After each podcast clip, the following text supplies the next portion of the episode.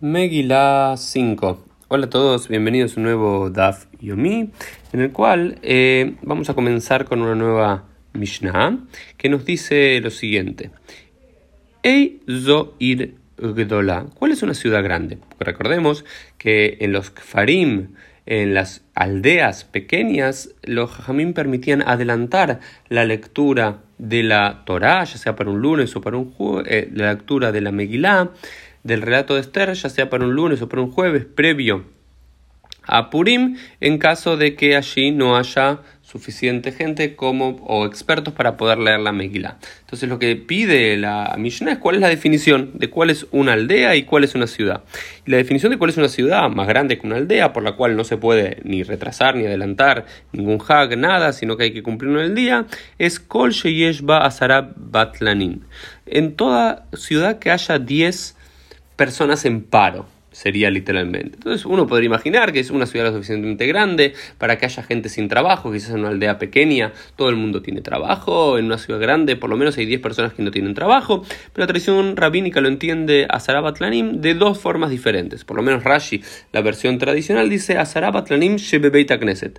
No es que simplemente tiene que haber 10 personas en paro o sin trabajo, eh, en toda la ciudad, sino que sí tiene que ser esas 10 personas, tienen que estar en el Beit Knesset, en la sinagoga. ¿Por qué? Para poder ahí siempre asegurar un minyan. Siempre poder asegurar un minyan. ¿Por qué? Porque cita Rashi de Masejet Brajot que todo el tiempo que Akadosh Baruj visita, el Santo Bendito sea visita una sinagoga y no ve ahí 10 personas, se enoja con aquella congregación. Entonces, siempre para habilitar un minyan, para habilitar lectura de la Torah o del Kaddish, siempre es la costumbre de que haya por lo menos 10 judíos ahí que se dediquen a ese, que ese sea su trabajo. Su trabajo es ocuparse de cuestiones de la congregación en general y siempre estar disponibles ahí para poder rezar o estudiar. Entonces, eso es lo que se considera una ciudad grande en estilo eh, en, en, términos rabínicos. Pero fíjese qué interesante, hay otra definición posible de Batlanim, que no tiene que ver con este exactamente, sino más bien con 10, eh, una ciudad, es considerada una ciudad cuando cuenta con estas 10 profesiones mínimas que la separan de un far, de una ciudad, de una aldea pequeña. ¿Y cuáles son? Dice, por lo menos tiene que haber tres dayanim, tiene que haber tres jueces, tres personas que recolecten acá, un sofer, un escriba, un hazán,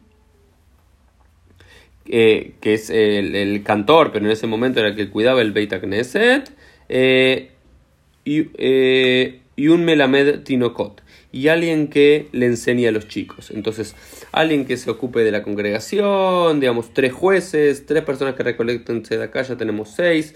El sofer es número 7, el Hassan es número 8, aquel que cuida a la comunidad es el número 9 y un eh, y un maestro para los niños pequeños. Eso, si hay eso, se puede considerar una ciudad. Y en otra fuente decía que no, un judío no puede vivir en una ciudad donde no haya un médico. Entonces también tiene que haber otras profesiones que podríamos llamar seculares también para definir ciudad.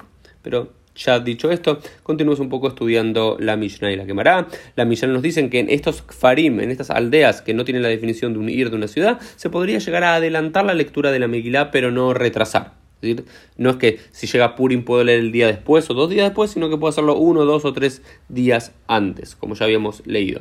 Ahora bien, en otros acontecimientos se puede llegar a retrasar pero no adelantar, como es este caso, por ejemplo, Tisha B'Av. No se puede adelantar, ¿por qué? Porque no adelantamos Puranuta, dice la quemará, porque no adelantamos los malos días, sino que se puede retrasar. Entonces, por ejemplo, si eh, llega a caer en Shabbat, y en Shabbat, por supuesto, no se puede ayunar, no hay que adelantar el ayuno de Tisha para el día, la víspera de Shabbat, sino para el día domingo.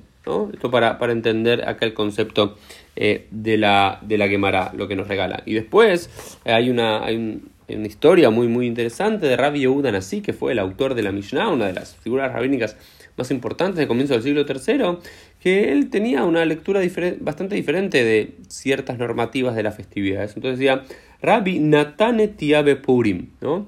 En aquel momento, al parecer, hoy en día no es la costumbre, pero en aquel momento muchas personas eh, dejaban de hacer trabajos prohibidos en Purim también. Purim no tiene la categoría de Shabbat o de, o de Pesach, Shabbat y Sukkot, Rosh Hashanah y Yom Kippur que no se pueden hacer melajot porque es una, no es un hag, no es una festividad de origen de la Torah bíblico, sino que es de, de pos Torah, por lo cual estaría permitido hacer melajot, pero había, ya recordamos que había ya sea en Tisha B'Av, en Rosh Chodesh en Purim, una idea de que no había que hacer melajot, no había que hacer, algunas comunidades hacían melajot, otras no hacían melajot. Rabbi plantó un árbol, que era considerado como una melajá. Entonces, para decir, no, no hay ningún problema, Purim es un día de festividad y demás, no tenemos ninguna de las provisiones generales. Y también se bañó en un lago de la ciudad de Tzipori el 17 del mes de Tammuz, que es un día de ayuno. Y también pidió anular eh, la conmemoración de Tisha B'Av por el recuerdo de la destrucción del templo de Jerusalén. Entonces, ¿por qué quería hacer esto Rabbi? Porque Rabbi pensaba ya en su tiempo, incluso más, ya no estaba el templo de Jerusalén. No es que ya el templo de Jerusalén estaba eh, construido y demás, pero por algún motivo no queda exactamente muy claro. Después la quemará trata de endulzarlo un poco, diciendo que no es que pidió erradicar absolutamente, sino que justo ese año era en Shabbat, pero al parecer la, la la idea general es que sí quería erradicarlo, pero no lo pudo lograr. Entonces, ese es uno de los primeros casos en la historia que vemos a un rabino que dice, no, esta, esta festividad, esta conmemoración, por un motivo u otro ya no tiene validez o sustancia, por lo cual pide erradicarlo, veló o duló, y no le permitieron los jamim, por lo cual hasta el día de hoy seguimos... Eh, ayunando cada año en Yom Kippur, pero quizás si Rabbi así lo hubiese podido anular, quizás ya no lo haríamos más. Esto fue un poquito el Dafio del día, Shabbat, Shalom para todos, y nos vemos todos, vemos Shabbat a la salida de Shabbat del día de mañana.